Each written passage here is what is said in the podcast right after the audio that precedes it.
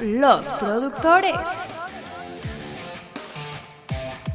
Hola, bienvenidos a los productores. Ustedes ya saben, cuando hay un invitado ya le dieron clic. Yo dudo mucho que cuando le dan clic sea por los productores. Yo creo que es por el invitado. Ya saben que está con nosotros Ernesto del Valle. Lo voy a saludar en, en un momento. Primero les voy a platicar quiénes están aquí. Si nos están viendo en YouTube, muchas gracias. La verdad es que la respuesta en YouTube ha sido muy buena.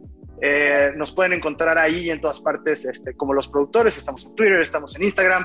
Pero YouTube ha tenido muy buena respuesta y, y, y, bueno, esta parte en particular no es para ustedes, los que están en YouTube. Pero, ¿Por qué estás eh, conduciendo tú?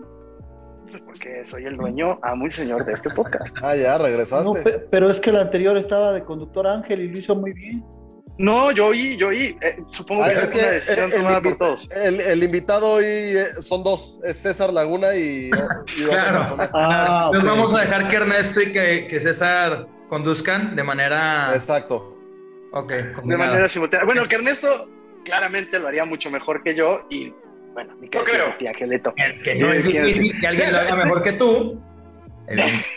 Bueno, ¿No? bueno. Felicidades, Ángel, ¿eh? Felicidades por, por como siempre llegar a donde has llegado, eh, metiendo pies, eh, sacando veneno, Pisoteando. Felicidades. Digo, no Otra me más a la bueno, lista. uno más, uno más, uno No más. más. Pero bueno, a ver, está Eliseo, saluda Eliseo. se- Hola. Elegante. Bienvenido al señor Ernesto del Valle, ya platicaremos con él. Ahí tengo un par de preguntas bastante buenas para él. Mm, Eso me sonó a queja. Bueno, ya estaríamos oyendo. Ah, no, no. Pepón, ¿Qué Pepón de E? ESPN. Pepón, ¿cómo estás? Bien, bien, muy bien. Un gusto estar acá de regreso con ustedes otra vez. Vi la cara de enojo, de decepción, tanto de Ángel como de Manolo cuando dijiste que la gente venía a darle clic aquí nada más por los invitados y no por los productores. Ellos ya, ellos ya se sienten. Ya firman autógrafos en provincia, Sí, sí, sí. güey. Soy internacional. Dicen, ¿Qué dice que por ellos les de- va bien, por ellos es que va bien el canal de YouTube, pero bueno. Bueno, bueno, ah, probablemente haya algo de. Los números no mienten. Los números no mienten. Ángel, saluda, por favor. Hola, hola a todos. Eh, me da mucho gusto tener a, a Ernesto. Eh, me gusta mucho platicar de algo que no sea fútbol, eh, porque no solamente bueno. es salirnos, es salirnos de lo que siempre hablamos, sino también es escuchar menos a Manolo, lo cual para mí siempre, siempre me resulta benéfico. Entonces, bienvenido Ernesto, estamos muy contentos. de Gracias, aquí. gracias. Y vamos a hablar de, de mucho deporte y vamos a hablar también de, de tu De carrera, ¿no? A ver cómo, cómo te ha ido en los medios, eh, lo bueno, lo malo, amigos, enemigos, y aquí van a salir muchas cosas. Así que esperemos vengas preparado. Ya medio te advirtieron de, de qué lado vienen los golpes, así que yo creo que ya estás prevenido, ¿no? Viene, este es nuestro Álvaro Morales. Realmente sí cree que él es el conductor. Eso, eso es, o sea, realmente su bienvenida fue larguísima. Saludos. De tres minutos. Güey, para la gente que no nos está viendo en YouTube, que escuchan Spotify, Manolo ya trae un saco, ya se cree talento, ya está en otro nivel. Andamos, O sea, andamos- solo Manolo, que sí está lento, y Manolo trae taco. an- ando besando mano. Hace ocho días era uno, hoy toca otro. Ah, saluda, saluda, Manolo, saluda ya para realmente hablar con el resto, que es a lo que viene la gente. Ernesto, buenas noches. Gracias por venir, güey. Una chingonada. Estés Manolo, qué gusto. Al contrario, gracias. Un honor, Ernesto, y voy a empezar yo como amo, dueño y señor del podcast. Voy a empezar a hacer la pregunta. Eh, a mí, digo, desde que te conozco, lo primero que recuerdo cuando te vi fue, no mames, Ernesto, yo oía a los vaqueros de Dallas cuando tenía tiernos 10 años en tu voz. Y te decía antes de entrar al aire que muy pocos de nosotros, creo que ninguno, ha podido trabajar ni en Televisa ni con la gente que realmente empezó con la NFL en México, que fue Televisa, no fue TV ¿Eso es bueno no o es malo? ¿Es, es bueno o es malo no haber trabajado en televisión? No, es una experiencia diferente que me gustaría que Ernesto diga, y justo allá Ah. va mi pregunta. Cuéntanos, Sí. eh, Televisa, NFL, Los Tres Amigos, empieza por ahí. Bueno, primero que nada, dicen que cuando uno llega a este programa es la cumbre porque estás con los amos que dirigen la televisión deportiva en español en el mundo, los líderes. Entonces, estar aquí pues, es un honor, aunque bueno, pues también uno tiene que cuidarse porque son los que mandan. Pero de verdad es un placer, qué, qué gusto estar con ustedes. Y mira, eh, el- ahora sí que, pues sí, trabajé en Televisa muchos años, pero déjame decirte que, mi- vamos, mi pasión por el fútbol americano y el deporte en general no empieza con los tres amigos. Mi pasión empieza por don Fernando Monroso, que en realidad es el maestro de los tres amigos. Yo cuando tenía seis años, siete años, eh, mi papá ponía los partidos de fútbol americano que se transmitían en Televisa y en aquel entonces era solamente Canal 13, después fue Canal 7 y Canal 13 que se convirtió en, en eh, Y bueno, pues eh, yo veía los partidos de fútbol americano, sobre todo el lunes por la noche, y me encantaba cómo narraba el maestro Fernando Burgos. Me encantaba. Yo tenía 6, 7 años y yo lo aprendía no para ver el juego, sino para escucharlo a él. Y a partir de ahí yo creo que entré con mi vocación y dije, yo quiero hacer lo que él hace. La verdad es que me pareció extraordinario cómo lo hacía. Él es uno de los pioneros del fútbol americano en nuestro país, y no es que el primero en español al menos. Y la verdad es que por ahí es donde inicia pues el, deseo de, estar eh, en las transmisiones de fútbol americano y particularmente en Televisa. ¿Y por qué en Televisa? Porque pues tenían más transmisiones y además transmitían el béisbol de las grandes ligas, porque también mi afición al béisbol surge por él. En 1981, cuando llegan los Dodgers y los Yankees a la Serie Mundial, el juego de la Serie de Campeonato, por alguna razón que desconozco, se fueron de avanzada Son el Arcón y el Mago Septién. Entonces, don Fernando Borroso se quedó a narrar un partido de béisbol, narrando béisbol con Toño de Valdés. Yo recuerdo que mi mamá me dice, está el señor Borroso narrando béisbol, y me puse a ver el béisbol, y de ahí me enganchó con el béisbol. Y bueno, pues de ahí fue pues los intentos, ¿no? De entrar a trabajar los medios de comunicación, y a partir de ese momento yo le bajaba de volumen a la televisión en la casa de ustedes, y me ponía a narrar todos los domingos los partidos de fútbol americano, desde que tenía 7, 8 años, hasta que finalmente el sueño se cumplió, ¿no? Pero digamos que mi afición, ya, ya entraré en camino con los tres amigos, pero fue por ahí, ¿no? Fue realmente por don Fernando Borroso, que bueno, ustedes lo saben mejor que nadie, años después, llámale diosidencia, llámale coincidencia, llámale lo que tú quieras, trabajé con él 10 temporadas. Yo, yo tenía... Dale, dale, perdón. Eh, ¿En qué, ¿A qué edad fue eso cuando ya debutas tú en, en televisión? Mira, eh, recuerdo la historia rápida. Eh, yo quería ser comentarista y entonces yo vivía en la Puebla y había un canal local de Televisa que era el TV3, creo que era el TV4, creo que le cambiaron las siglas, pero bueno, había solamente un comentarista de deportes que era Luis Alberto Arreaga, que daba, digamos, los deportes de manera local. Entonces yo hablé por teléfono a esa estación de televisión diciendo, yo quiero ser comentarista, qué es lo que tengo que hacer, que era el acceso que tenía a la mano. Y él me dijo, pues este, tienes que prepararte, estudiar, pero ven para que veas cómo se hace un programa de televisión ya en un estudio en vivo, en la televisión abierta. Fui, pues me encantó y le dije, yo quiero venir aunque no me paguen. Y por supuesto me dijo, no hay lana, pero ven. Entonces iba saliendo de la escuela a ayudarlos a jalar cables, a contestar llamadas.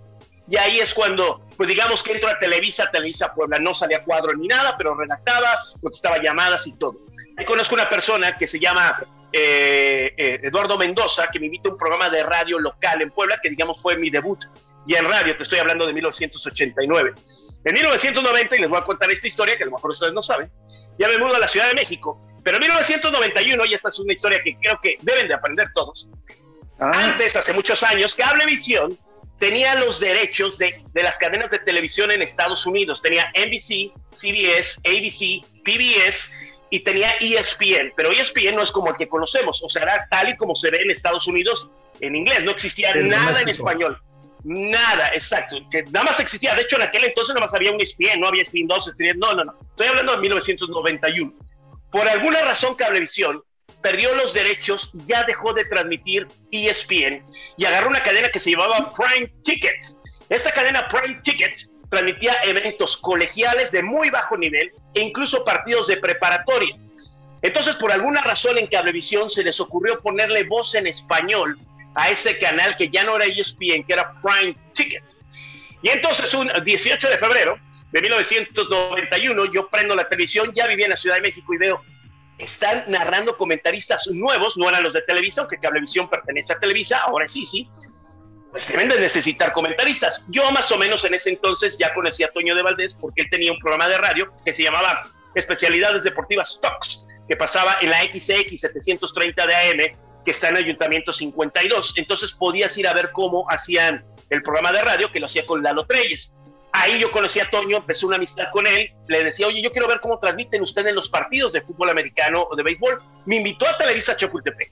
Y ahí fue mi primer contacto con los tres amigos. Estaba hablando de 1989, llegó, yo tenía ahí 17 años, y entonces me presentó a Pepe y me presentó a Enrique, y yo me senté al lado y dije, yo ojalá algún día pueda estar con ellos. Bueno, pasó el tiempo, no se dieron las cosas, entonces empieza este canal, que les digo, era de Televisa, pero no estaban los comentaristas de Televisa, estaban nuevos canales, ¿Quiénes, eh, nuevos comentaristas. ¿Quiénes estaban entre ellos? En paz descanse, Javier Sagún, que fue el primero que escuché en ese canal. Estaba otro comentarista que se llama Bernardo García. Entonces yo dije, seguro necesitan comentaristas, seguro.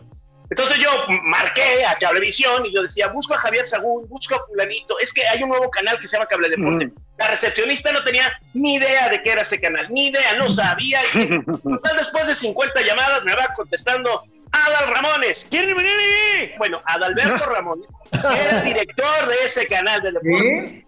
¿En serio? Eh, claro, y me dice, sí, vamos a necesitar comentaristas. ¿Puedes venir un casting ahorita? Y le digo, pues ahorita no llego. Yo vivía en el sur de la Ciudad de México y Cablevisión está en Doctor Río de la Loza, 182 y 190, es decir, que está a espaldas de Televisa Chapultepec, al lado de la Arena México. Entonces, pues no puedo, pero mañana ya estoy puntual. Entonces, un 20 de febrero, me fui para allá, llego a, a Cablevisión, al 182, llego a la recepción, que es la misma seguridad de Televisa, la recepcionista, y le digo, busca al señor Adal Ramones, al Alberto Ramones. No, aquí ni lo conocemos, no, aquí no trabaja ningún, ¿y cómo? Tengo cita con él. Y en eso pasa un mensajero y me dice, ah, es que tú estás en la puerta 182, él está en la 190. Resulta que no sé ahora, la puerta 190 es una puerta de cristal que se confunde como un espejo de una oficina. Y le tenías que apretar y te abría, ¿no? Y total que no había llegado, que llegaba más tarde. Lo esperé y bueno, pues eh, me di unas vueltas alrededor de Televisa diciendo, pues ojalá un día pueda entrar ahí. Y ya entró y finalmente me recibe Javier Sagún, me presenta con Adal Ramones y me dice Adal Ramones, bueno, pues te vamos a hacer un cast. Perfecto. Yo la verdad te voy a, no, no, no quiero ser muy payaso, pero pues la verdad dije, yo estuve narrando en mi recámara todos los días, todo el tiempo, y si otros pueden, ¿por qué yo no? O sea, porque yo hacía mi transmisión las seis horas todos los domingos con mis cuadernos, como lo hago actualmente. Por eso yo nunca he perdido la emoción de hacer los partidos. Y total me dice Adal Ramones, bueno, este, ¿qué quiero narrar? Y le digo, no, yo quiero hacer el béisbol y el fútbol americano. Híjole, es que en la cinta, porque eran cintas, tenemos lucha grecorromana, literal, se los juro, lucha grecorromana y tenemos tenis. Y yo dije, si Burak y De Valdés Ah, y Pepe chingón. narran lo que sea, ¿por qué yo no? A ver qué rollo, le... pero callado no me voy a quedar. Me puso a cuadros, total, narró un partido de tenis, sale con la cinta, se mete con el papá de Franco Mendoza, nuestro productor, nuestro compañero. Su papá era uno de los jefes, Javier Mendoza.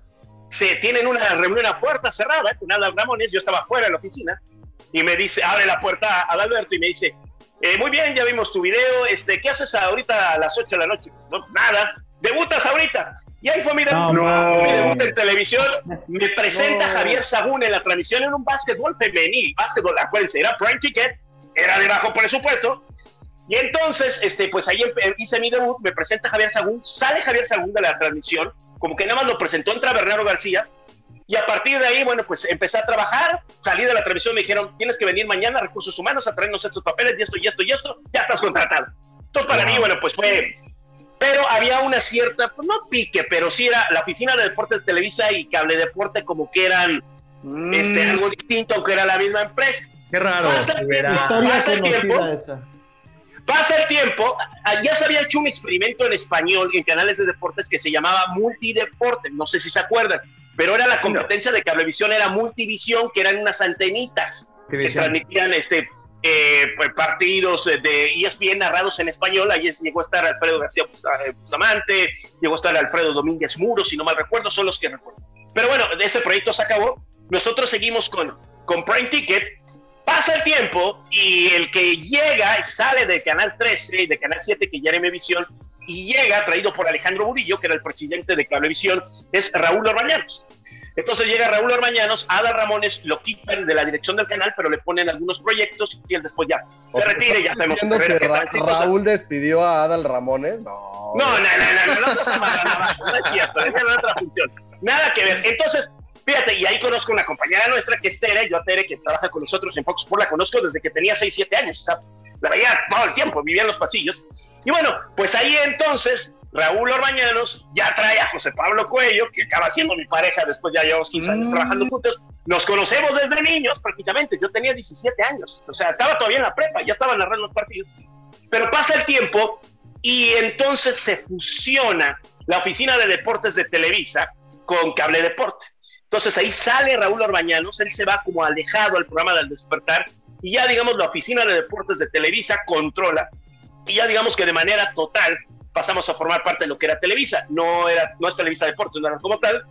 Y entonces ahí conozco Pato de Rocano, Javier Alarcón, en fin, y de Cable Deporte, para que se dé una idea de los que salimos de esa generación, Jorge Pietrasanta, Eric Fisher, este, Javier Sagún, eh, Lalo Varela, este, José Pablo Cuello y este servidor, salimos de, ahí, bueno, pues seguimos afortunadamente en los medios. Entonces, así es como yo inicio los medios de comunicación, digamos, por, por ¿quieren no por Adal Ramones y el papá Franco. Que fueron los primeros que me dieron mi gran impulso y después ya tengo la oportunidad de entrar a trabajar a, a Televisa, pero en Televisa el proceso es, eh, era distinto. Primero tú tenías que trabajar en radio.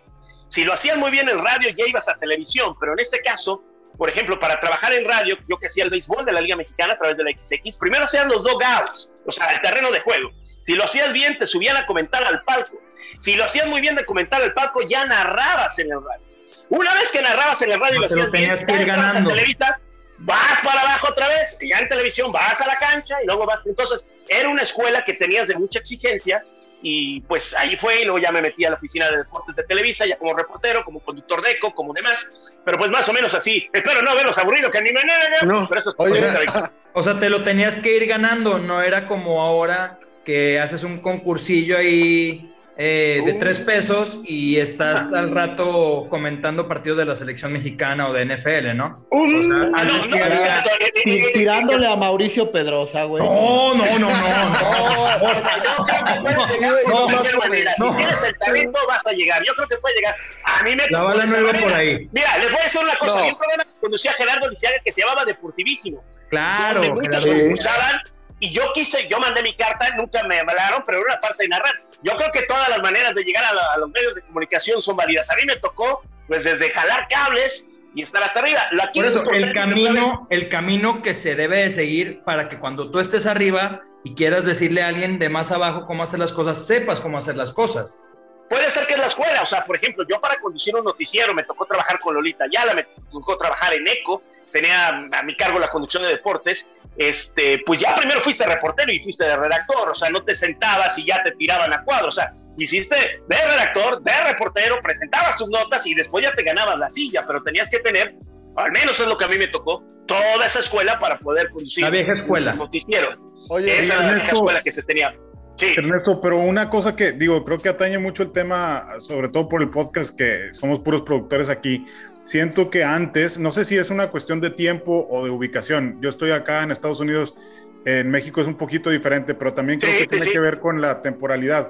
Antes siento que cualquier persona que buscaba estar a cuadro, narrar, buscaba su oportunidad entrando desde el lado de la producción. Tú decías que detrás de cámaras, te tocó empezar detrás de cámaras. Y mucha gente en producción tiene como objetivo finalmente estar frente a cámara, es decir, ser narrador o ser.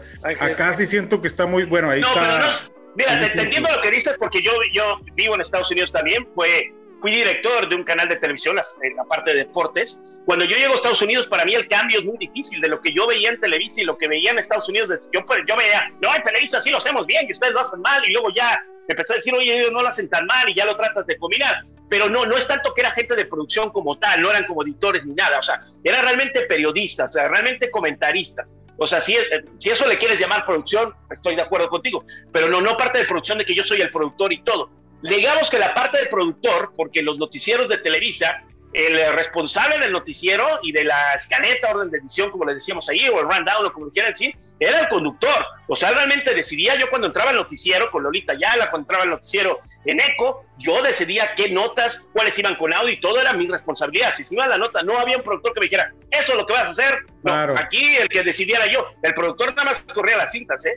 Sí, no, pero un poco en ese, en ese sentido. a los productores, ¿eh? Muy bien. Correcto, no, en ese sentido, en ese sentido era mi comentario. Creo que antes la gente frente a cámara hacía mucho más que simplemente dar la nota o las funciones que se que, estamos acostumbrados hoy en día. ¿Ahora trabajan menos? no, bueno, ahora se un poco más en los productores en general, creo yo. O sea, antes eras el productor de tus propias notas o en muchos ¿Son más obtenidos ahora? No, bueno, ahora llegan a entrevistas, a mí me ha tocado entrevistar mucha gente que llega y te dice, yo quiero sentarme en la última palabra al lado de André Marín y de los güeyes que recién salidos de la universidad.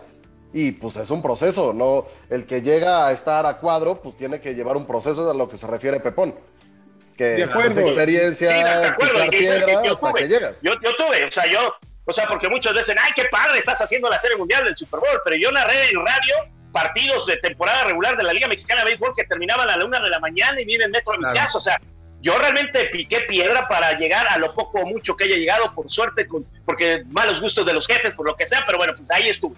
Entonces, pues, pero bueno, pues es el proceso de muchos sacrificios de estar formado en la fila. Y retomando el tema de los tres amigos, sabíamos que ellos eran los que estaban ahí, que también aprovecharon su oportunidad por circunstancias que les dieron, porque tienen un talento extraordinario, de eso creo que nadie lo puede debatir, ¿no? Nadie. Aunque en esta carrera, pues todo es tan subjetivo, porque algún productor le puedes considerar oye. un buen comentarista, pero otro muy Oye. mal comentarista. Ernesto, ahora que hablabas de pues, que to- todos los personajes que te tocó convivir y todo, ¿cómo eran las rencillas que había ahí? Porque pues, antes era otro tipo de escuela televisiva, donde pues tenías que igual meterle el pie al de al lado para destacar o pues hacerles la vida Fíjate que no, aunque no lo creas, lo que yo vi no tanto, no, no tanto. Eh, eh, teníamos una escuela así de mucha exigencia, tenías que estar perfectamente Pero leído, informado y demás. ustedes no, no era...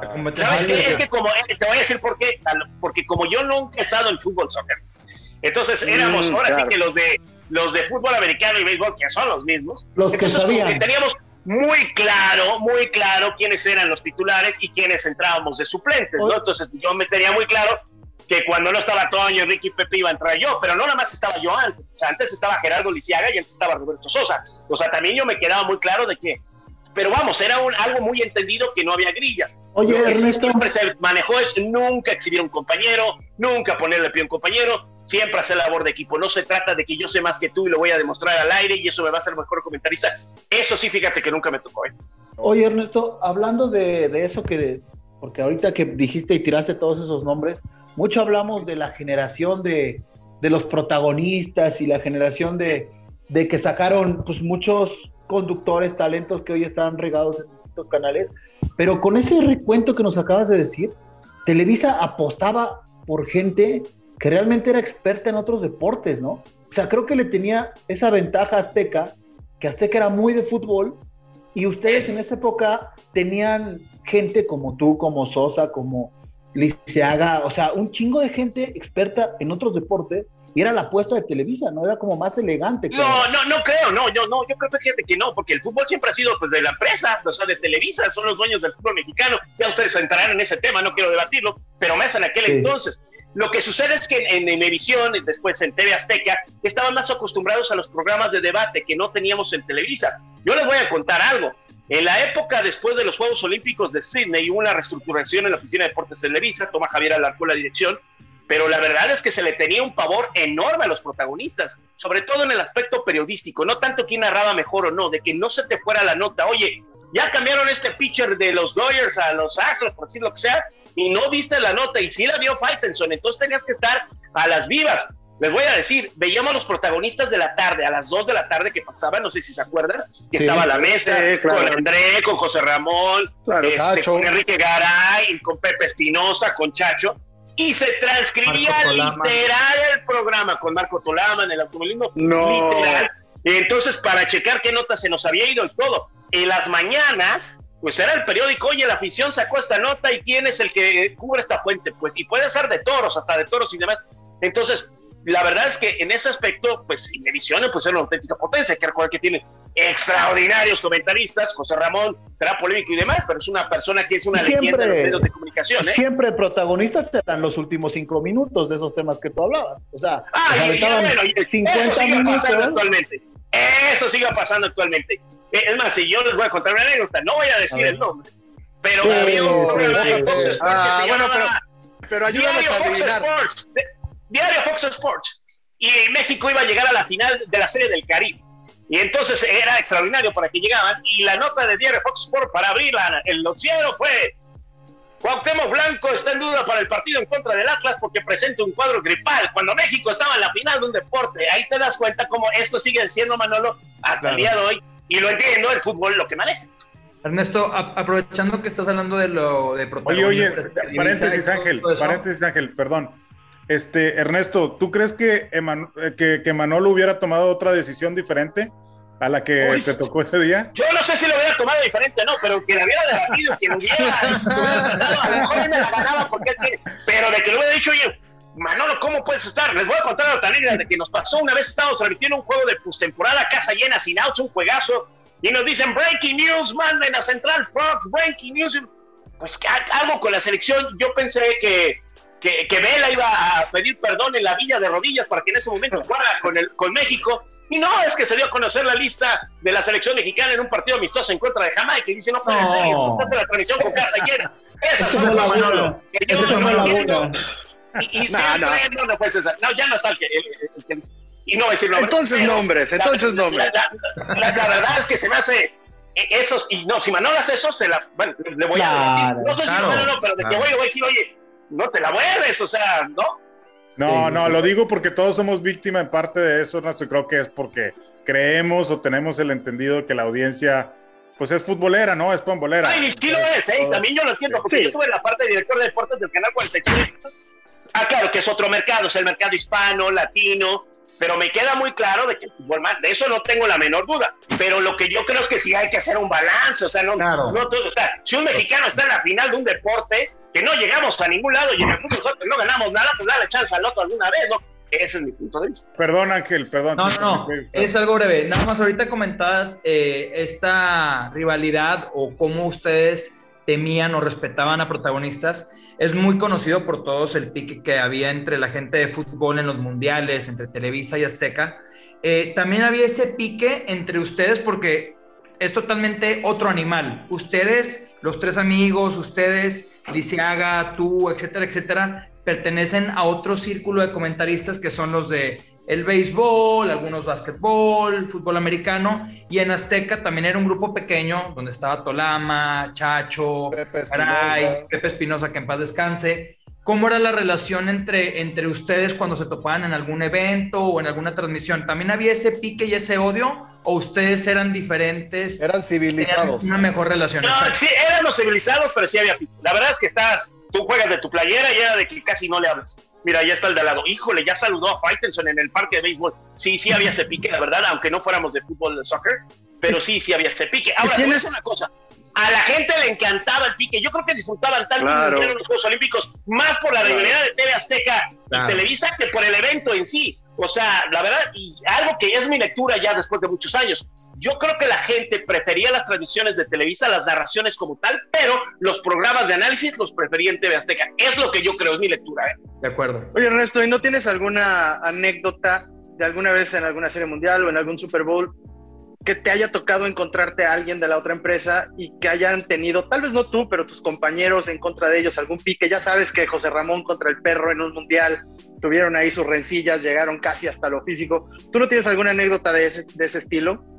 Bueno, hasta hay una que dicen que, que Juan Dosal golpeó a José Ramón en el Mundial de México 86, cuenta la leyenda, exactamente. Pero yo como tal no, la verdad, mira, te voy a decir, por ejemplo, el béisbol no lo transmite eh, eh, mención, o sea, o ahora TV Azteca, entonces, pues nunca había que verse, las transmisiones de radio eran exclusivamente con nosotros, entonces en realidad cuando se veía era exclusivamente en el Super Bowl, y este pues no no no había como tal así de que un pique y demás. Donde sí había a lo mejor era cuando yo iba de reportero porque yo fui reportero de grabadora sin cámara que me tocaba hacer. Y entonces en algún evento que había un beisbolista mexicano y demás sí de meter el cubo y a ver cómo le haces y tratar de que escuchar de que no se lo vayan a llevar de invitado a los protagonistas porque lo necesitamos en Televisa Deportes entonces yo lo invitaba primero. Ahí sí me piques pero digamos que no era un pique personal. Realmente era para que no se nos fuera la nota para que no se nos fuera el invitado y tratar de, de tenerlo. En le, tenían, le tenían pavor a los protagonistas.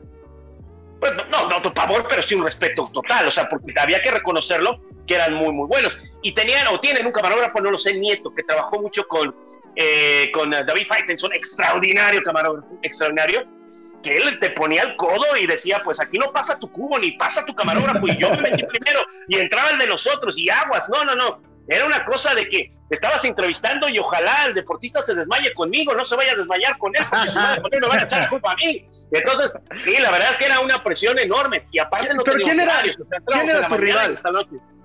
¿Pero quién era tu rival? ¿Quién era el que tú competías? Eder Velázquez, él, él, él, hablando acerca de la fuente del béisbol, él, que, que le hacía mucho trabajo a David para las notas de béisbol, porque te digo, no competíamos con él porque ellos no transmitían béisbol, no, no había ningún tipo de competencia. El fútbol americano tampoco porque era muy claro, ¿no? En aquel entonces la conferencia americana la transmitía Televisa, la nacional TV Azteca, porque antes no existía lo que es la NFL ahora. Antes los contratos de televisión eran directos Cierto. con las cadenas americanas. Entonces Televisa Cierto. tenía contrato con NBC, con ABC. Y Univision tenía contrato con CBS. Entonces no era la, la competencia. Y antes acuérdense que el Super Bowl era uno y uno, uno y uno. No se transmitían al mismo tiempo. Esto es relativamente nuevo, ¿eh? Oye, Ernesto, yo creo que, como, como describes la rivalidad, sí creo que ayudó en mucho a que fueran más, al ser más competitivos, que fueran mejores, tanto Imevisión claro. en su momento como Televisa. Pero creo que el- el- la trampa está acá y el defecto está acá. Siempre que hay Juegos Olímpicos Mundial, parece que es una competencia para ver, sobre todo últimamente, quién es más patriota, quién es más mexicano, porque siento que por ahí eh, creen que pueden ganar la competencia. No sé si tú ves, más allá de lo que describías, creo que la competencia les ayudó a ser mucho mejores a, unos y a otros. No sé si tú últimamente ves esto en las transmisiones de grandes eventos olímpicos, mundial.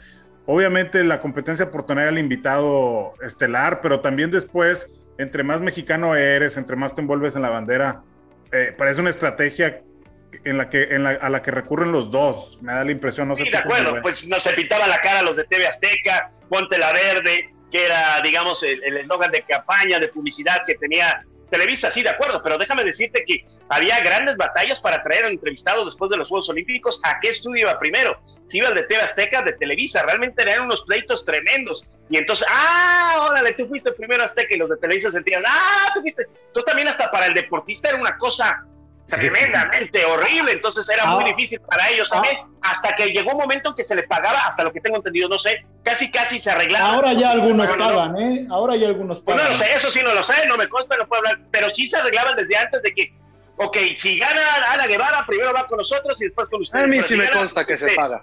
Sí, Pero sí, si, sí. bueno, yo no sé, pero si Sí. gana él, entonces va primero va contigo, entonces ya para más o menos. Son- son unos de rojo. de locura. Unos Ajá, de rojo ¿cuál- son los que pagan. que tienen cuatro letras y, y- y- Esos, y esos. pagan. No, bueno, pagan. por favor, por favor. Pagan, Eh, pagan. No, no, yo me lo sé. consta, Eso, eso, ustedes son los productores, son los de la lana, sí, yo lo sé. No, a mí sí me consta, a mí sí me consta, pero bueno. En los este, Olímpicos de Río se vio ahí. Exactamente, exactamente, exactamente, exactamente. Yo le quería preguntar a, a Ernesto, perdón César, eh, lo hemos hablado en otros podcasts, que hay diferentes tipos de aficionados, ¿no? Está el aficionado del fútbol, con sus características, sus pros y sus contras, eh, y también está obviamente el aficionado de fútbol americano y el aficionado de béisbol. Ahí te va lo que yo percibo negativo, tanto el de fútbol americano como el de béisbol. El de fútbol americano, a ver si tú estás de acuerdo y, y quiero que me des tu punto de vista de por qué estos aficionados son o tienden a Mamadores. ser mamadores y deja tú mamadores. eh, tienden a tenerle envidia o recelo o coraje al futbolero, al pambolero, como le llaman ellos, eh, de manera peyorativa. El de fútbol americano le tiene que avisar a todo mundo que ya va a empezar la temporada de la NFL, tiene que publicar cada tres días que su equipo ya va a jugar y tiene que publicar siete estatus o siete updates de cómo va el partido de su equipo.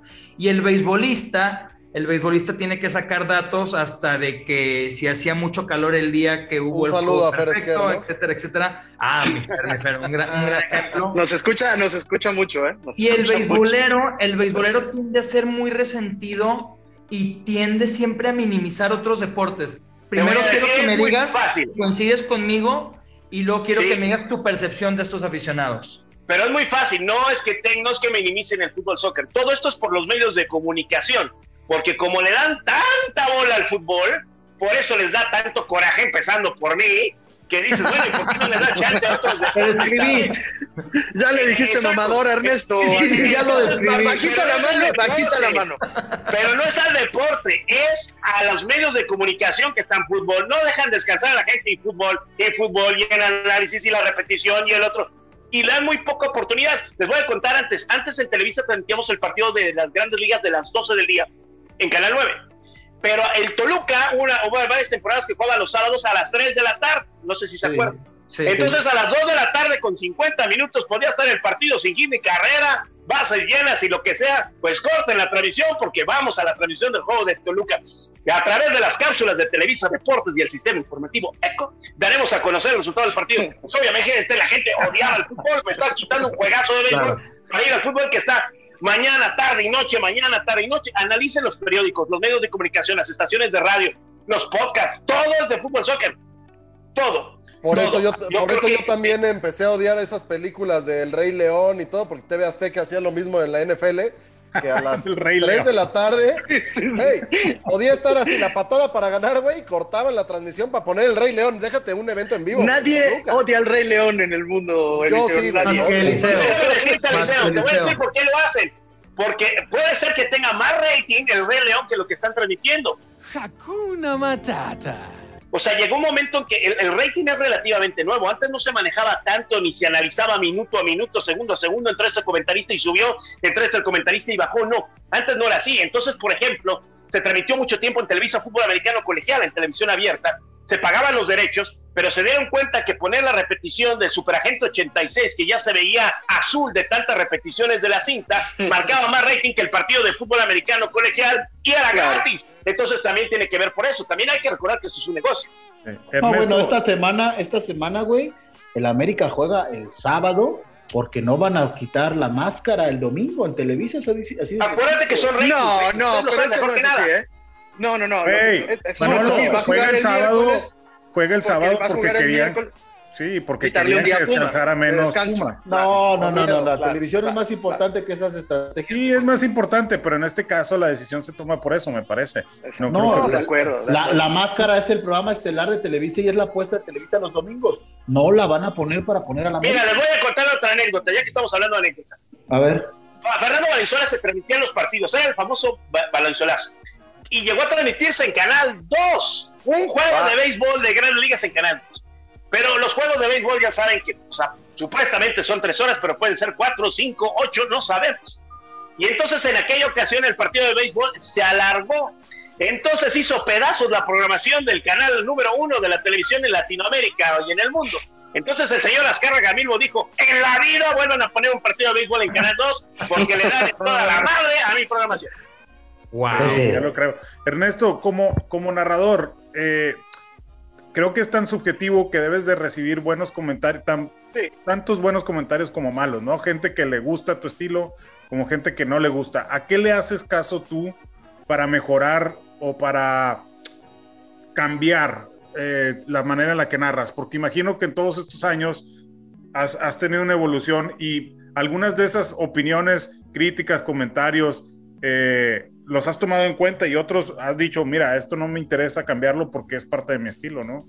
No sé, Mira, ustedes... en alguna cómo- ocasión, ahora ha cambiado mucho, ¿no? Porque pues ahora tienes un manejo directo con la gente que nos ve por la vía del Twitter, ¿no? Del Instagram. Antes era teléfonos en el estudio, no sé si se acuerdan, ¿no? Entonces una operadora Sí. conectaba todo el recadito, era la única manera realmente de ver Sí, sí. la comunicación. Les voy a decir un, una, una- un consejo que me dio Roberto Sosa, que me dice, mira Ernesto, eh, esto es como los Juegos Olímpicos, ni te creas el mejor ni el peor, o sea, quita la calificación más alta y quita la calificación más baja, y ahí vas a tener tu piso. El doctor Alfonso Morales, que en paz descanse, cuando por primera vez cobré en Televisa, me dijo el doctor Morales, que tu felicidad no dependa de Televisa, y eso me refería al trabajo en general. Y bueno, pues ha cambiado mucho la manera de, de transmitirse. Yo antes, en mis primeras campañas de NFL, pues no había internet, no había nada. Lo único que teníamos eran las revistas que vendían en el Sambors, que venían con los rosters, que eran alfabéticos, ni siquiera numéricos, y que ya cuando empezaba la temporada esos rosters ya habían cambiado. Entonces lo que hacíamos era ir a, la zona rosa o a Reforma el viernes antes de que arrancara la temporada, porque ahora empiezan los jueves, pero antes eran los domingos.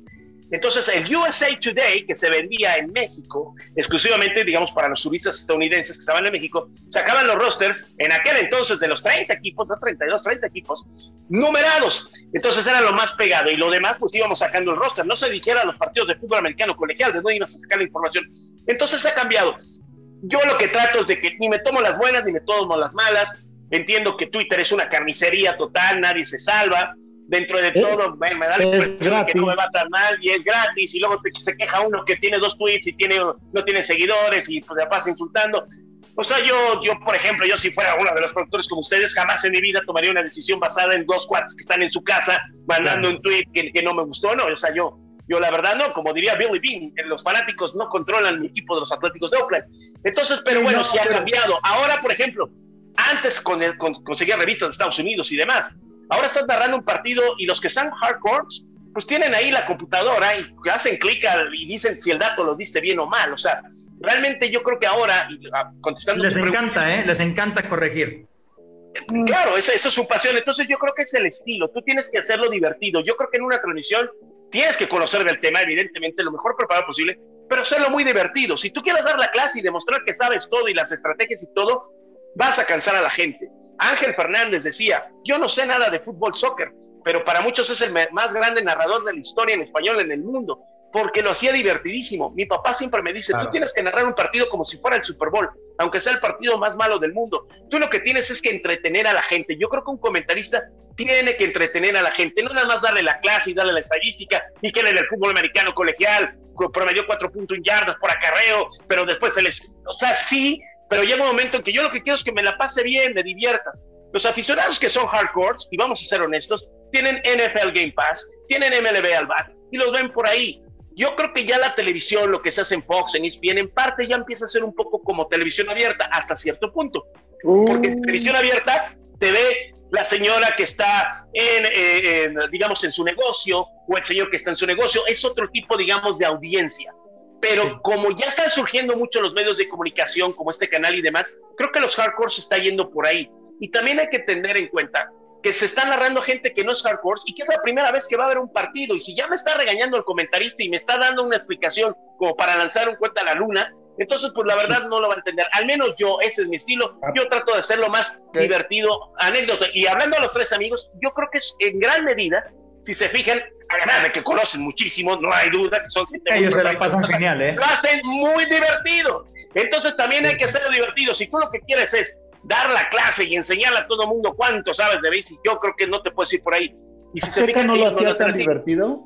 No, En el fútbol Azteca no lo hacía americano, tan no, no. Con No. Segarra, No. con Castillo, No. con Garay. Nada No, que ver con los no estaba interesante. ¿eh? Oye, Pepe no estaba. Justo hablabas No. de lo de los ratings y la percepción del Sí. público en redes. Igual te quiero comentar de uno de los episodios más raros que me ha tocado ver en un análisis post de un partido de NFL, aquel del ¿En Super Bowl. serio? Eh, el del Super Bowl. Igual Ah, sí. ahorita vamos a escucharlo, Dani. Ahora todos son conductores del programa, qué bárbaro. Pues me parece, insisto, que es de un criterio corto. Yo respeto tu punto de vista, Bueno, pues pero estás tonto. tengo que alzar Te lo la digo voz y así. decir, no, Estás tonto, José Pablo, porque perdón. no has escuchado Ah, absolutamente nada, no has bien. puesto atención de nada. Ernesto, tú estuviste ahí, testigo de primera mano entre esa mítica pelea, lo cual, pues hay dos puntos de vista. Uno es que gracias a que se empezaron a pelear. Ven demasiado, José Pablo- Loop. Ven José demasiado. Pablo Loop. Coello y Emilio León, que se creo, pelearon, Ajá. salió en todos lados, en todos los medios eh, de habla hispana salió esa pelea. En la corneta. a Desagradable, ¿eh? Muy En la corneta, todo. Pero por otro lado es pues algo que mucha gente lo tomó como un episodio desagradable Muy. por pues, ya entrar en una pelea personal. ¿Tú de qué lado estás? Mira, yo estoy en el lado de que fue parte del debate que a lo mejor pues no estábamos acostumbrados a verlo en el fútbol americano, lo veíamos en el fútbol. Pues si esto ha pasado en el fútbol, te he puesto que no, No. pasa nada porque están acostumbrados. Nada. Aquí fue algo novedad y entonces por lo mismo que a lo mejor es Pero es que no novedad se llegar a esto, ustedes. pues No no, se no, se esperaba, exacto. Pero si ya lo ves fríamente, pues eso pasa todo el tiempo. Lo vemos lo que le dice José Ramón a David Faitelson. No Eres un ustedes que estúpido. que no O sea, la verdad es que dentro de todo, digamos que fue la novedad. Yo te puedo decir que fue un momento del debate que me pareció pues como una anécdota y demás, tan amigos como siempre, ese es mi punto de vista y nada más. La verdad es que no estoy ni de un lado ni del otro, yo creo que fue una situación que finalmente se dio y ya pasa, pero insisto, como era un, un deporte que realmente no había pasado nunca, o al menos no así tan descaradamente. A ver, Ernesto, pero pues yo sí por creo ahí- novedad. Yo sí creo que, a ver, no es común que se acalore un debate en este tipo de, Pero, de pero ¿por deportes, qué? ¿no? Porque le- ¿Por Pero- qué no se acaloran los debates? No, Si es eso, es espérame debate, tantito. Yo, yo creo, y sacaba mi pregunta, Ernesto, yo creo que ahí se hizo muy viral porque se cruzó una línea en donde alguien se sintió ofendido, ¿no? Que pasa mucho también, incluso en el fútbol, más allá de que los debates sean más acalorados. ¿Tú crees, o sea, mi pregunta hacia ti es, ¿en dónde crees tú, como alguien que trabaja en esto, ¿En dónde crees tú que se tiene que respetar la línea? ¿En dónde tú te sentirías ofendido y cuándo crees que se cruza la línea para empezar a hacer algo de mal gusto hacia la audiencia? Es decir, porque yo soy fan de lo que tú dices, el entretenimiento creo que es lo que busca la gente y los debates acalorados en parte es eso. Pero yo creo que en ese ejemplo que ponemos en particular, lo que pasó es que alguien se, sintió ofendido y, creyó que se había pasado la línea de lo que está bien eh, o de lo que está permitido, ¿no? Entonces, para ti, como alguien que está ahí, ¿en qué momento o hasta dónde tú to tolerarías que alguien te hable fuerte en un debate? Mira, yo te voy a hablar por mí, con mi carácter, que pues este, yo trato de ser el mejor compañero, de llevar la fiesta en paz, no me gusta estar exhibiendo ni demás. Yo creo que a lo mejor si hubiera estado en esas circunstancias o algo parecido, pues lo hubiera tratado de darle la vuelta yo. Y a lo mejor si me hubiera molestado y todo, no lo sé, no me pasó, pero pues a lo mejor me lo hubiera tragado, o sea, me lo hubiera tragado y decir, bueno, pues esto fue lo que sucedió o manejarlo de No otra hubieras manera. mandado a pausa. Eh, yo creo que no, yo creo que yo no hubiera mandado a pausa, pero insisto, hay que estar en este momento y en estas circunstancias y depende del carácter de la persona. Pero yo creo que fue más de lo que eh, en realidad. Y no, y no es lo mismo que, que lo tengas al lado, quizás se... Yo- eh, no, ahí sí no, Eliseo, es lo mismo, es lo mismo. ¿Sí? Es lo mismo. ¿Tú Si estás haciendo un sí, claro, porque finalmente al aire sale, sale igual. O sea, no, no, no, yo creo que eso no, no, no, no, no es lo mismo. Yo creo que el debate está bien siempre y cuando tú lo que trates es de ganar. Fíjate, es que es bien interesante. Una cosa es que yo quiera debatir contigo un punto, pero otra cosa es que yo quiera a fuerzas ganarte porque yo voy a demostrar que es mejor. O sea, yo lo que estoy tratando es de defender mi idea. Pero el problema es que cuando un debate yo lo que trato de decir que yo soy mejor que tú y tú eres peor que yo y todo ese tipo de cosas, ahí ya no es debate. Entonces, No, si yo- entra lo- cuando entra en el terreno personal, que es de las Personal. líneas Claro. que tenemos marcadas, digo, creo que ni es bien también. Y que tiene que quedar muy claro de que estamos debatiendo el punto, pero salimos y nos vamos a echar los tacos. Estoy Aquí por- debatiendo si fue fuera de lugar o no fue fuera de lugar, o si fue una jugada y nada más. Pero vamos, cuando tú lo que tratas es de humillar al compañero, de demostrar y que a mí eso sí, me, ahí sí me parece que ahí sí se rompe una línea, ¿no? Sí, no, eso Oye, normalmente en los programas que, pues, de debate hay una línea marcada. Se pueden gritar, decir lo que sea, mientras tanto el punto sea... No, a veces son muy vulgares. ¿eh? A veces No, son- no, no, A veces son mientras sea el deporte. Pero No, ya entrar en. Ah, es que yo gané esto y tú no, cosas así, ya No, en, por ejemplo, en cuando queda loop, mal. en loop sacan muy seguido el código postal y sí se ve muy vulgar a veces, cómo, cómo se ningunean y cómo se pendejean. Pero Cuando, es por un tema, es por el América, por las Chivas, no Ah, porque yo hice más en mi carrera, yo jugué me- más tiempo que No, Sí, pero no se puede agarrar de pretexto el tema. El tema no es pretexto para entrar a un terreno personal. O sea, yo puedo estar Exacto. hablando del América, pero no te voy a decir que eres un idiota por ir del América. No sé. Exactamente. O sea, no se puede agarrar de pretexto. ¿Tú crees, Ernesto, que el ambiente que te tocó vivir en Televisa eh, contrasta mucho con el ambiente que te toca vivir hoy en, en- en Fox?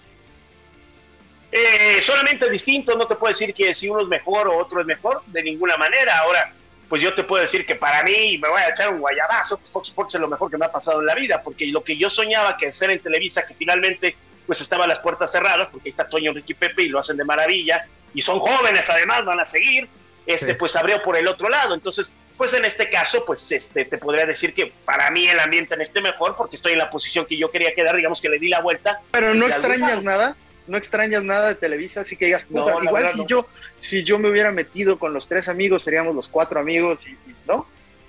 Pues este, no, porque este, aquí se abrió el camino por este lado y me han tratado de Es maravilla. que y no a- había muchas puertas cerradas en Televisa, ¿no? Ya no lo contó Late. Ahora te voy a decir una cosa, ahora te voy a decir una cosa. Hubo un momento en que yo transmitía muchos partidos y todo, pero se llegó a perder los derechos de la NFL en Televisa. El béisbol se llegó a perder o nada más se transmitió un partido. O sea, por más que estuvieras ahí, se fueron cerrando, cerrando las oportunidades y todo ¿Y el deporte quisiste irte televisión a- por cable. ¿Y nunca quisiste irte al foot? ¿Probar, hacer casting, alguna prueba? Eh, en alguna ocasión te voy a comentar, yo narré al Houston Dynamo de fútbol soccer, porque en el canal 43 de Houston, que era el director de deportes, al final me quedé como el director, eh, llegamos a un acuerdo con el Houston Dynamo de la MLS para eh, transmitir los juegos en español. Entonces llegué a hacerlo por ahí, la necesidad de comer, habría que hacerlo. Bueno, pues entonces lo hice. Y entonces narré los partidos, ahí lo pueden checar en Google incluso. Narré los partidos del eh, Houston Dynamo y pues eh, digamos que fue mi parte en el soccer. Pero ya sí que yo quisiera hacerlo, no, la verdad es que nunca me, me ¿Qué llamó la piensas? atención hacerlo por ahí. ¿Qué piensas de esto que dice Ángel de, de, de los programas de debate de fútbol? ¿Los ves? O sea, ustedes, analistas de fútbol americano, ¿ven para abajo a los analistas de fútbol, güey? No, no, y no Sí. más. No, más no, veneno no, en esa pregunta. Oye, O sea, perdóname, ¿cómo o sea, los ven con poco conocimiento. No, buena pregunta, lo más- Manolo, buena pregunta. Conduce tú, Manolo. No, no, Ya no, no me faltaba él. ¿Cómo van a ver menos a Raúl bañados, eso no, eso no es cierto para nada. O sea, Ernesto, hay grandes analistas, Ernesto, grandes, pero no, eso No cierto. escucha nadie, así que puedes decir lo que quieras. Y es verdad, es verdad. Cada quien hace, cada, cada quien hace, no, no, yo no voy para nada para abajo, o sea, ¿cómo yo voy a ver para abajo a Beto García hasta que jugó mundiales? Al contrario, yo la aprendo. Acuérdate que a mí lo que me pero gusta ¿sabes por dónde va la pregunta, Ernesto? ¿Sabes por dónde va la pregunta? No, No, Sí. no, no, no, no, va, no personal. Lo que sí por lo que creo, lo que sí hay un creo- aire, ¿eh? Ah, Sí hay un espérame, Lo que aire. sí creo, lo que sí creo, y eso sí lo he notado, y estarán de acuerdo conmigo. Los comentaristas que digamos no somos de soccer, sabemos de soccer, poco, mucho, pero sabemos. Pero los que saben de soccer no saben nada de béisbol de americano. Totalmente. Eso sí que Los para abajo. Ven para No, abajo, no tienen. No, O sea, les dijo no, ignorantes. Sí, sí, sí. no, O sea, les dijo no, no, ignorantes. No, no, no. Pero lo que, ¿cómo vas a ver por abajo a gente que son Sí, grandes periodistas, que son grandes analistas? Cada quien en su, en- digamos, Ernesto. uno es el guitarrista, otro es el baterista, otro es el vocalista, otro es el tecladista, ¿no? Ernesto, a ver, Oye, ahorita que ¿y no falta de- debate en los programas de NFL? ¿No falta más polémica? Eh, lo que pasa es que yo creo que se presta distinto, ¿no? O sea, aquí no hay fútbol todos los días, aquí no hay noticias todo el tiempo. Yo creo que eh, lo que, y más en un deporte así, sí polémica, pero también dar a conocer lo que sucedió, más bien los puntos de vista de cada uno. Sí. Yo, yo lo veo así, al menos Es a más seguir las acciones. Pepón, estabas, querías hacer una pregunta antes de que, de que perdón que te interrumpa también. No, no, Ernesto, no, la está bien. En la- digo, eh, Manolo está muy interesado en el, en el debate en todos los deportes, de llevar el Le debate a... encanta el debate, exacto. Es lo de hoy, es lo de hoy, es lo de hoy. Lo fácil, lo fácil. Sí, Sí, sí, sí, sí. exacto. Lo que pasa es que en el fútbol americano, pues no te va a dar el arbitraje un programa de una hora, Manolo. ¿Cómo Perdón. no? Sí, Ah, cómo no, güey, cómo no, güey. Ahora te voy a decir algo, por ejemplo, si lo quieren ver así, en el fútbol soccer se pelean por el fuera del lugar, aquí las reglas, les voy a contar, en el béisbol ha habido reglas que tenemos que hablarle a los umpires para que nos las expliquen. O sea, son reglas complicadísimas, son reglas muy difíciles. Lo ven en las transmisiones en inglés, tienen un analista exoficial que les explica la regla a los comentaristas. O sea, es muy difícil, o sea, no hay ni comparación en las reglas, la verdad. Ma- Manolo luego se queja del bar de la NFL, así le llama, de las repeticiones instantáneas. No, no, no, no, no. Lo que sí yo No. creo que el soccer se quedó muy atrasado en la repetición instantánea y todo eso. La verdad es que se quedaron atrasadísimos. Si está la A ver, tecnología, Nicolás pues, nos está diciendo, gracias. La pregunta que tenía Ernesto es, ahorita que mencionabas lo de la importancia de que hay entretenimiento en la narración, si tomamos como referencia las dos eh, televisoras que transmiten a la selección mexicana, ¿en dónde prefieres tú ver un juego de la selección mexicana? ¿En No los ve, esto no los en ve. Televisa? por favor. Ernesto está en otro nivel, Pepón. No, Está en otro sí, nivel. no. No, no, no, no, Espérate, es una porque ah, son no los estilos, veo, son estilos. Casi no los veo porque pues estoy en Estados Unidos, entonces lo tengo que ver o con Telemundo. Ah, o no en- llegan. Pero si estoy aquí en México, te voy a ser honesto, pues lo vería, a mí me gusta mucho Paco Villa y me gusta el Perro de Lunes, pero no puedo ser objetivo, no puedo ser objetivo porque pues ellos son mis amigos. Paco Villa, y algún día les contaré la historia, él inició en un programa de radio que yo tenía conmigo, entonces tengo una relación extremadamente Ah, cercana culpa, con, con él. entonces. Entonces, este, pues no puedo ser objetivo. Ahí sí, ahí sí pierdo toda objetividad porque estoy con Enrique Bermúdez, con el perro. Yo trabajé en Radio Fórmula, en un programa de radio, además de Televisa. Entonces, bueno, pues sí se pierde. Eh, Habla con él, habla con él. Al perro lo denominamos el mejor narrador de fútbol, ¿eh? De De la historia. Ganó. la historia. Del El premio a los Mira, productores el narrador Bermúdez le, le podrá gustar a uno, no, pero todo mundo lo imita, todo mundo habla de él. O sea, la Como verdad, incluyen. Hoy, eh, exactamente. La ahorita verdad, que lo aparte es un imitaba- tipazo, el perro es un tipazo. ¿eh? Sí, ahorita que lo imitaba Ángel, sabes que una de las cosas curiosas es que te topas, o bueno, digo, yo no lo conozco personalmente, pero me ha tocado verlo en alguna cobertura y habla como narra, ¿no? O sea, mantiene el mismo tono de voz, o sea, es, es algo que tú, por ejemplo, sientes, te sientes haciendo, Ernesto, de que de repente tienes cierta forma de narrar Sí. y de repente tú hablas, la gente te dice, oye, hablas como si fueras narrador No, no, da no, no, no, eso nunca me lo han dicho. A mí no me, a lo mejor que te ¿No? reconoce la voz, Ah, pero cómo no, yo, del Valle. yo Sí, me Ernesto. todo el tiempo y, y ya Sí. llegué, Liceo, y aquí estamos listos para hacer el Justo, noticiero. mira, Por les favor, voy a contar una anécdota que me pasó hace poco. co- Fui a Houston y fuimos a ver a, a salar a Urquidi, nuestro gran pitcher mexicano, el día que se lesionó en temporada regular. Y estábamos afuera del estadio y estaba Ernesto El Valle contando alguna anécdota.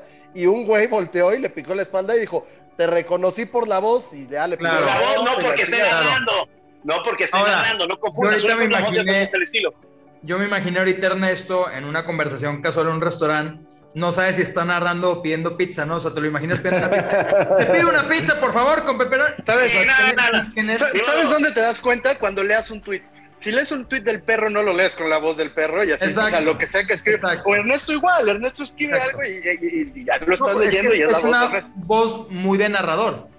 Son voces Ujú. que, que son distintivas. Ahorita que, que preguntaban esto de, de- de- de los talentos y el debate, etcétera, etcétera, yo te quiero preguntar por tres de la vieja escuela, eh, que me digas rápidamente qué piensas de ellos y que me digas si tú crees que ellos todavía podrían trabajar en la televisión y en el modo de conducir que haces actualmente.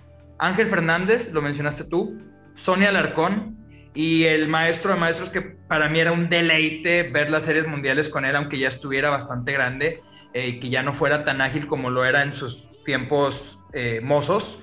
Eh, el mago Septién, ¿no? Que te contaba el día que Don Larsen pichó el juego perfecto, que había desayunado Hacía sus estadísticas. pasta y que el, el clima estaba a 30 grados, pero que en eso llegó un aficionado y le, o sea, se sabía todo. ¿Qué opinas de ellos y cómo los verías tú en la televisión en el 2021?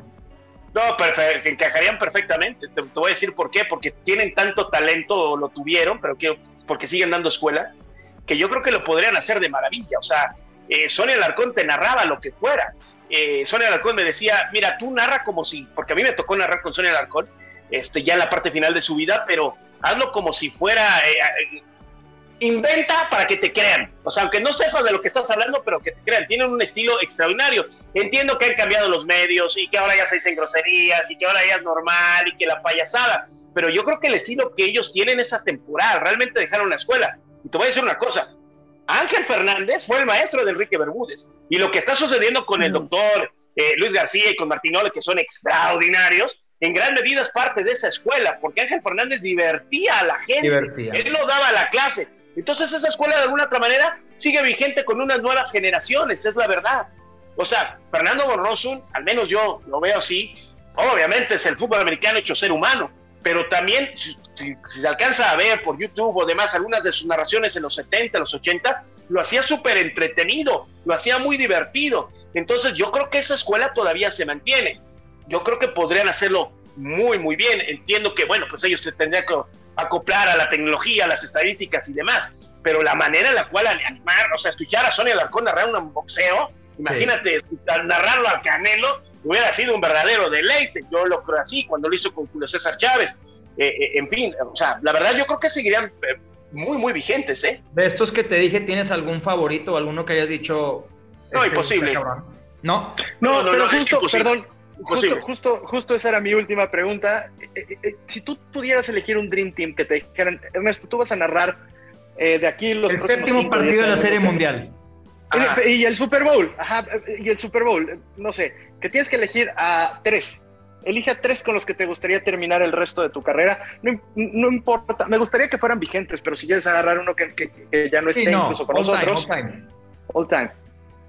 Pues mira, este es Tres. una pregunta muy complicada porque pues con los que me quise hacerlo lo hice, ¿no? Que fue don Fernando Borroso, que me tocó no el Super Bowl. Eh, con Toño Enrique Pepe me tocó no un Super Bowl como tal, pero sí los previos del Super Bowl. Pero yo me quedo con mis compañeros de Fox Impacto NFL y de la MLB Fox, definitivamente. Se fue la fácil, no. Si yo le pregunto No, a José Pablo Coelho esta cosa, o al mismo. Eh, ¿qué al- que- Él, él es una persona, yo soy otra. Bueno, pues es- no, está bien, pero, pero, le- pero yo es que no tiene nada de malo. Yo es le que yo le contesté, José o sea, Pablo con y los, con los que yo hubiera mencionó a todos. soñado, ya lo hice. O sea, ya lo hice. A lo mejor me hubiera gustado, por ejemplo, transmitir unos Juegos Olímpicos con José Ramón Fernández. Me hubiera encantado transmitir Mira. eh, un evento con, con Mira. Sonia Larcón. O sea, eso me hubiera. Pero ya otro deporte que hubiera sido distinto. Eh, narrar carreras de caballos con Sonia Larcón me hubiera gustado. O sea, pero son las escuelas donde. Afortunadamente me tocó con ellos, entonces por eso es muy complicado decir. Bueno, de todos los, los que te tocó, de todos los que te tocó, de todos los que te tocó, elige tres. Ah, Ya dijiste a todos, los mis tres compañeros. José Sónicos. Pablo no de te eligió a todos ti, ¿eh? esos, Ya le preguntamos y él no te eligió a ti. De todos esos Eh, elige tres. no no sin mí, me queda claro. No, pues yo creo que me quedaría, no sé, con Fernando Borrosun y, y estoy pensando que a, a lo mejor con Toño podría ser. Con Toño este, serían, y pues ahí cubriría al Mago y a Sonia. Es que es muy difícil, o sea, y- y, por ejemplo, dejar fuera a Pepe Segarra es increíble, porque Pepe Y Segarra lo sabe de las todo.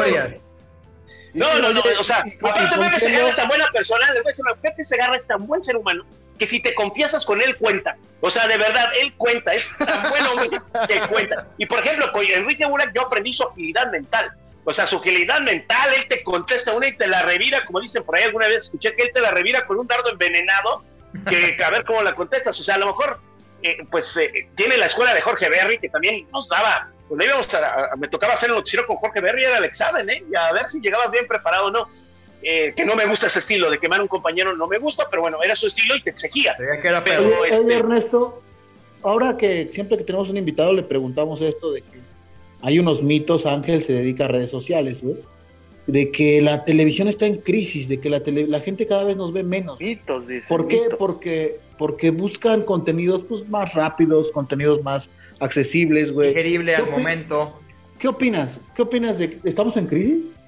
No, yo creo que no, yo creo que nunca va a, a- a desaparecer ni la televisión abierta, ni el radio, No. ni la televisión de paga y los deportes. Porque tiene una ventaja esto, las transmisiones en vivo. O sea, si tú quieres ver un programa, un, un- un- un evento, exacto, si quieres ver el Super Bowl, si quieres ver la Fórmula 1, si quieres ver la NBA, si quieres ver el un juego de la Serie Mundial, tienes que verlo por ahí. O sea, ahí a lo mejor son programas de análisis, pero yo creo que, yo creo que se complementan. Preocúpate, no creo que una cosa, no creo Pero que es una cosa vaya a quitar a otra. Que hay podcasts como el de ustedes, No, que es muy padres, que hablan de todo, sí. Yo creo que se ha aumentado el abanico de posibilidades, pero de que ya entonces, ahora para tu- poder triunfar tienes tu canal de YouTube y ya no estar en televisión, yo creo que no, yo creo que puedes triunfar de las dos maneras. Nunca Bueno. va a desaparecer este la, la televisión abierta, ni la televisión de paga, ni tampoco el streaming. Yo creo que, porque el streaming necesita, finalmente todos son contenidos, ¿no? ¿Te gusta más la abierta o la de paga? Eh, me gustan las dos, me gustan las dos, no te podré decir, o sea, me gustan las dos, yo creo que se complementan. Ahora, actualmente la televisión de paga, cuando yo inicié la carrera, me acuerdo que eh, tenía una placa el papá de Franco, justamente en su, en su oficina, que decía, felicidades, porque ya tenemos 100 mil suscriptores, híjole, espero no dar un mal, dato, 100 mil suscriptores de cablevisión en la Ciudad de México. Ahora todo el mundo tiene Sky, todo el mundo tiene televisión de paga, todo el mundo tiene todo, entonces yo creo que ya casi, casi es como estar al mismo tiempo con televisión abierta, ¿no? No en cuanto alcance, no en cuanto alcance. Elisa, No, tú no, claro que pero, pero, pero, pero ha habido un crecimiento muy considerable. No es lo mismo la televisión de paga No, en claro. 1990 a lo que es ahorita Claro. en el 2021, ¿estás de acuerdo? O sea, no había televisión Claro, de satélite. No, de acuerdo, pero creo que, por ejemplo, a lo que se refiere Ángel, y, eh, y yo comparto con Ángel, lo cual me duele mucho. Sí, yo no creo que la televisión esté en crisis, ni creo que la No, televisión vaya a desaparecer, pero sí creo que la televisión va para abajo. No, se No, está transformando. Y, Yo a ver, creo- lo, por eso. Lo, lo que No, antes no, veías en, lo que antes Por veías en eso. MBS, ahora lo ves en la aplicación de, Tú no compararías, Ah, Eliseo, Ernesto. de Amazon o de Fox. O sea, tú, yo no, creo que. tú no compararías con el fenómeno que sucedió cuando el radio y la televisión. Sí, sí, sí. Lo que pasa es de que- importante. Sigue existiendo el radio, pero el money, el dinero, la plata, la pachocha, ya no está en el radio, está en la tele. pero- y yo creo que, yo creo que ¿qué para allá va. Se, se van mudando. La, la gente que era muy exitosa en radio, pues cuando la plataforma principal es la tele, pues se mudaron a la Pero- tele. y sí. Pero, Pero pero, estás estás hablando hablando de extraordinario, ¿eh? O sea, Además- programas de estás hablando radio de siguen siendo extraordinarios. No, No, y pero además. Estás pero- hablando de personajes. Te digo, Ah, a ver. pero además eh, el, el programa principal de cualquier cadena. Hoy lo ves en, en el canal 512 de tu sistema de cable. Mañana lo vas a ver en una de las 200 aplicaciones que vas a contratar, güey. Solo que ahora están haciendo, están segmentando el público para que el güey que le gustan los deportes, pues va a contratar una app donde solo vienen deportes. Eh, Antes es- contratabas una que venía todo. En eso estoy de acuerdo, pero también transformando la en eso estoy de acuerdo. Por eso dije que no va a desaparecer y por eso dije que no va a estar en crisis. Pero esa repartición del dinero sí va a hacer que las Sí, cadenas de televisión, bueno, pero eso también tiene una repercusión en tu trabajo, en la televisión, en la de los productores, en la de... a, mí lo que me parece estéril de ese debate es que al final la forma, el medio no, no cambia, es decir, sigue siendo televisión. Lo que estamos cuestionando es cómo le puede impactar económicamente a las cadenas Claro. de televisión que conocemos, Claro. ¿verdad? Pero Yo creo que se complementan. Yo creo que se complementan, porque muchas veces utilizas el Instagram y todo para promocionar las transmisiones de nosotros, pero también Y no las de nosotros para los podcasts. O sea, yo no sé si no, Y no funciona. manera- No, no, eso te lo digo, sé, es que, es que la, la- no, la promoción que tú puedas, la gente que nosotros nos parece muy fácil y muy tangente porque nosotros sí consumimos las dos, pero la realidad es que la audiencia que está viendo más redes no hay una muy buena retroalimentación en cuanto a la promoción. Tú no puedes mandar de redes a la televisión, no funciona. La gente que es estricta, y Ángel, no sé si ahí tú puedas como aportar un poquito más en este tema seguramente, pero la promoción funciona hasta cierto nivel. No lo creo que, sea ves tan en redes, lo como que nosotros. en redes. Claro. Sí, es que la promoción en, en redes sociales no funciona como tal. No, no puedes sacar tú un comercial como se saca en televisión para promocionar algo. Eh, nosotros que tenemos, por ejemplo, shows que son exclusivos para redes sociales, muchas veces incluso la gente de producción nos decía, oigan, ¿por qué no promocionan el show? No, es que no se trata de promocionar, se trata de que en el momento en que estemos en vivo, la gente le va a llegar una notificación de que estamos en vivo y ellos ya elegirán vernos o no. Después De podrán ver la repetición, pero eso de andar promocionando como se hace en la vieja escuela o como se hace en televisión abierta, la gente no va a apuntar, ah, va a salir un show de en live stream en las redes de Instagram, déjame lo apunto, déjame me acuerdo. No es así, es, es un animal totalmente diferente y creo que para allá va mucho por este mismo fenómeno del streaming. La gente ya, excepto para los eventos, que sí sabe, ah, los juegos son a las 12 del día y a las 3 de la tarde, los programas de debate ya muchas veces la gente lo ve a las 4 de la tarde o a las 10 de la noche cuando tenga tiempo. El evento es otra cosa totalmente diferente y creo que como dice Ernesto, es lo que va a mantener siempre a flote Yo la lo que televisión. digo, yo Ahora, lo que mira, les voy a que un ejemplo rápido. Déjame decirle un ejemplo rápido de cómo pueden ser de poderosas las redes sociales. Cuando Donald Trump estaba como candidato a la presidencia de los Estados Unidos y llegó, él con un tuit que pusiera el peso se devaluaba.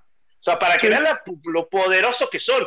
Si hay un accidente en la carretera, no lo vas a saber en el radio ni en la tele. Te metes a Twitter y dices, en el kilómetro tal de la autopista México-Puebla pasó algo y ahí te enteras de inmediato. Por eso yo creo que se complementan. Finalmente Twitter, cuando fue el, último terremoto, ojalá no vuelva a pasar en México, lo primero que nos enteramos fue por redes sociales, fue por medio de Twitter. A diferencia de lo que pasó en el, inmediato. 80, en el 85, ¿no? Aquí hay video, aquí hay transmisiones en vivo. Aquí se pueden transmitir buenas cosas o malas cosas en vivo. Por eso yo creo que no van a desaparecer y si son situaciones, yo creo que No, se no. complementan. Y si no se complementan, las dos se van a mantener cada quien en su mercado. De acuerdo. Así es. 100%. ¿Puedo la última? ¿Puedo la última? Sí, la última. La yo última. tenía otra, pero no sé si sea la última, la penúltima, como quieran. Dale, Manon. Bueno, yo, yo mi última. Te voy a poner un escenario, Ernesto. Venga. Vi- Viene Eliseo y Ajá. te dice, este, ¿qué crees, güey?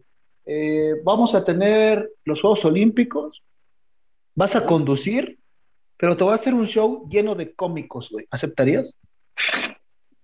Eh, mira, desde entrada, este, uno es empleado de la empresa y tiene que aceptar lo que le digan los jefes. Y si me están diciendo, pues ese es de trabajo, sí, sí lo aceptaría, por supuesto que lo aceptaría. A lo mejor debatería cómo manejar a los cómicos y en qué momento, pero de No, para abrir, por- para abrir. Tú conduces, un güey te va a hacer el payaso, te va a saludar, tú tienes que bailar porque tienes que bailar, Ernesto. ¿Lo harías?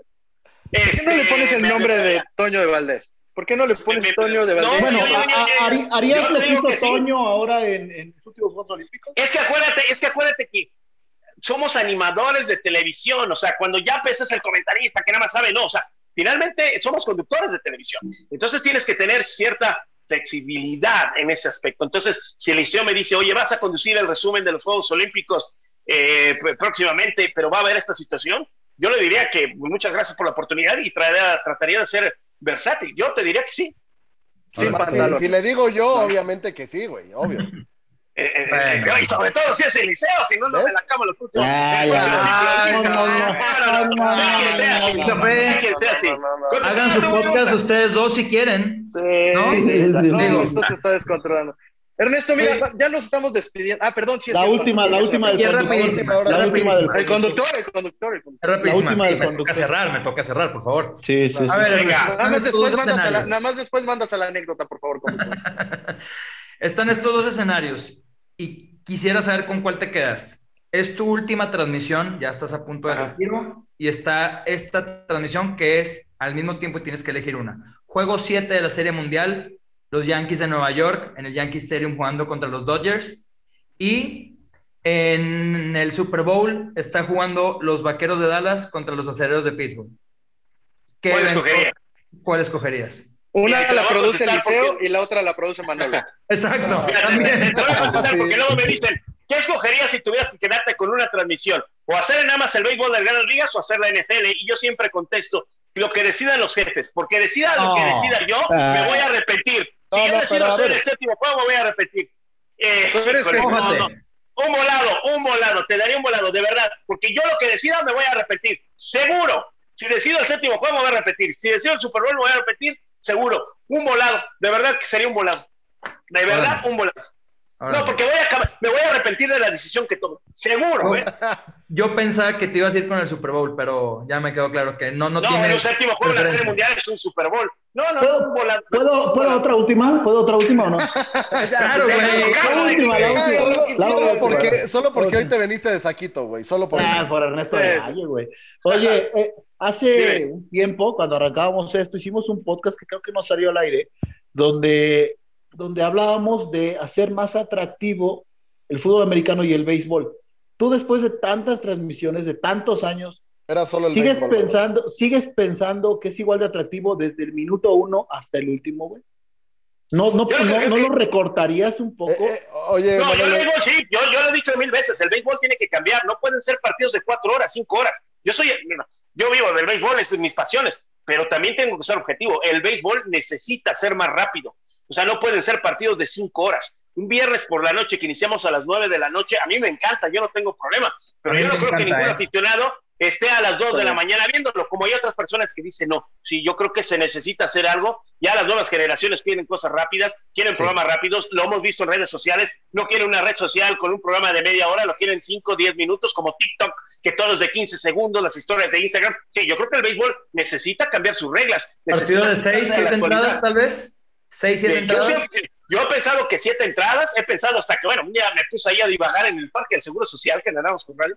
Enrique Burak y yo empezamos a hacerle un cambio a las reglas y decíamos, dos outs, punto, que haya empates en el béisbol, para eso están los medios juegos. Yo creo que el béisbol sí necesita ser mucho más rápido, es demasiado que un... ¿Y el fútbol americano? béisbol es- no, el fútbol americano no, el fútbol americano lo dejo como está. Eso, eso no. O sea, me parece que, que lo manejan muy bien. Incluso lo que no maneja el fútbol soccer, que sí lo maneja el béisbol, que sí lo maneja el americano, no cansan a la gente, no están todo el tiempo. O sea, ahorita el béisbol va a ser hasta abril o, bueno, finales de marzo. Termina el fútbol americano y dejas descansar y cuando dan llegas al producto, se dan a desear. Pero cuando hay fútbol mañana, tarde y noche, y la recopa y la ultracopa y el este y el otro, y la concacaf y la... con- No, pues ya, es un momento que ya... Exacto, sí, ya. Los pamboleros ya los tienen hasta la madre, Ernesto. Yo coincido contigo. Ya. Enrique Garay, ¿eres tú? Enrique Garay, has poseído el cuerpo de Ernesto del Valle. No, no. Oye, Un abrazo, Enrique, que es un extraordinario comentarista. Eh, no- no- nos estamos despidiendo. Generalmente nos despedimos con una anécdota. Digo, has contado muchísimas. Eh, no sé si tengas alguna con alguno de nosotros, tal vez como para darle el giro. No importa que nos quemes, seguramente no será con Ángel ni con José, porque con Pepón no te ha tocado trabajar. Pero si tienes alguna con nosotros, o, o la que tú quieras platicar, una anécdota con la que tú quieras cerrar, que te haya faltado, perfecto. Este, bueno, anécdotas como tal, este, pues fíjate que Fox así como que, que muy graves, no, lo que sí me tocaba antes, cuando era reportero, era íbamos a una estación de televisión local a mandar nuestra nota, nuestra entrevista para México. O sea, llegamos a una estación de televisión, por ejemplo, en Detroit. Entonces teníamos y mandar la señal. Y no existía el Waze, y eran unas perdidas. Y en esa ocasión un productor eh, extraordinario, extraordinario, pues estaba perdido y traía el material y yo lo estoy esperando. ¿Dónde estás, por favor? Y él decía, estoy, Sí, estoy en la calle, perdido. Estoy en la calle que se llama One Way, One Way, ¿no? O sea, un solo camino. esa podría ser, estoy en la calle que se llama One Way, esa podría ser una anécdota. Ya quemaste a pero Gerardo pues, Galindo, güey. Bueno, porque no vino.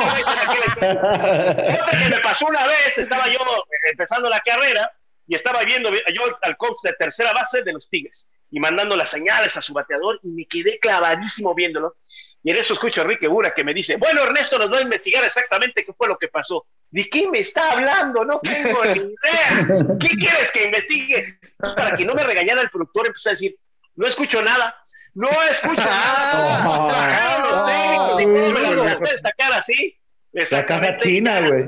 Eh, exactamente, para que no me regañaran. Entonces, este, eh, pues es así eh, lo que vivimos. Pero anécdota, te voy a contar la, la- la que nos pasó en Minnesota. Íbamos al Super Bowl, se fue, digamos, la avanzada, y entonces en el coche íbamos para llegar al Super Bowl. Esta sí está muy interesante. Llegamos a Minnesota. Íbamos en el coche, iba el señor Ricardo García, el señor José Pablo Cuello, Emilio León, Val Marín y tu servidor. Entonces ya llegamos al estacionamiento, perfecto. Iba manejando José Pablo, yo era su copiloto extraordinario, nos estacionamos, todo muy bonito. Y allá en Minnesota, las calles por el frío, digamos que son túneles que se conectan entre los edificios para no salir a la calle. Entonces, ya íbamos por ahí, llegamos a donde ya era el acceso al estadio, pero nos vieron con la credencial de medios de comunicación y nos dice, no, esta entrada es exclusivamente para gente que tiene boleto, no para prensa. Entonces tienen que salirse. Nos salimos y llegamos a la calle, estábamos creo que a 20 bajo cero, nada más con el puro saquito. Y estábamos perdidos y llegamos como con cuatro horas de anticipación para la transmisión.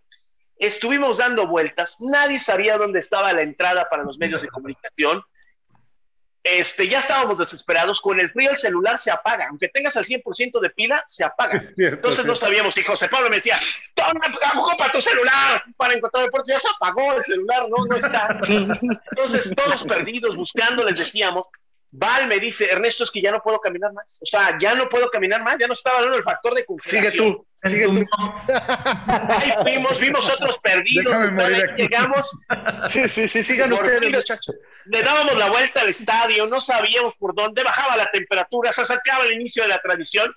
Total, ya encontramos la puerta, pudimos entrar y a la hora del partido, Los que sobrevivieron. con, llegar con tiempo, poner mis cosas, estar todo listo.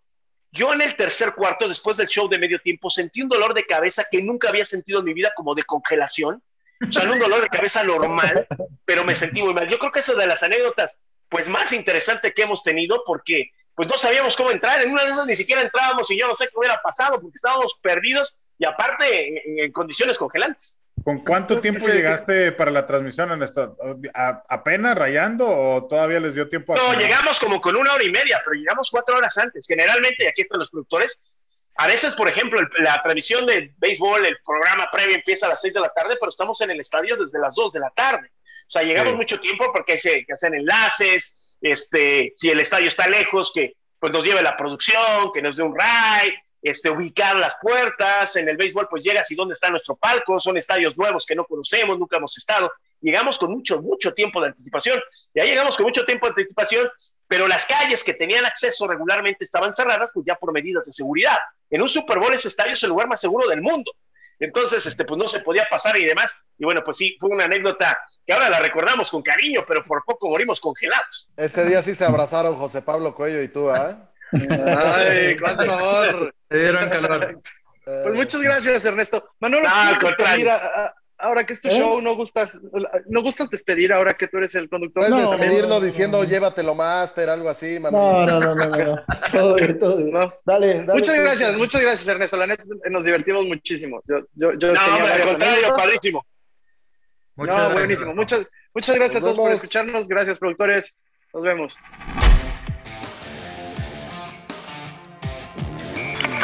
Todo en Los Productores. Te esperamos en el siguiente episodio.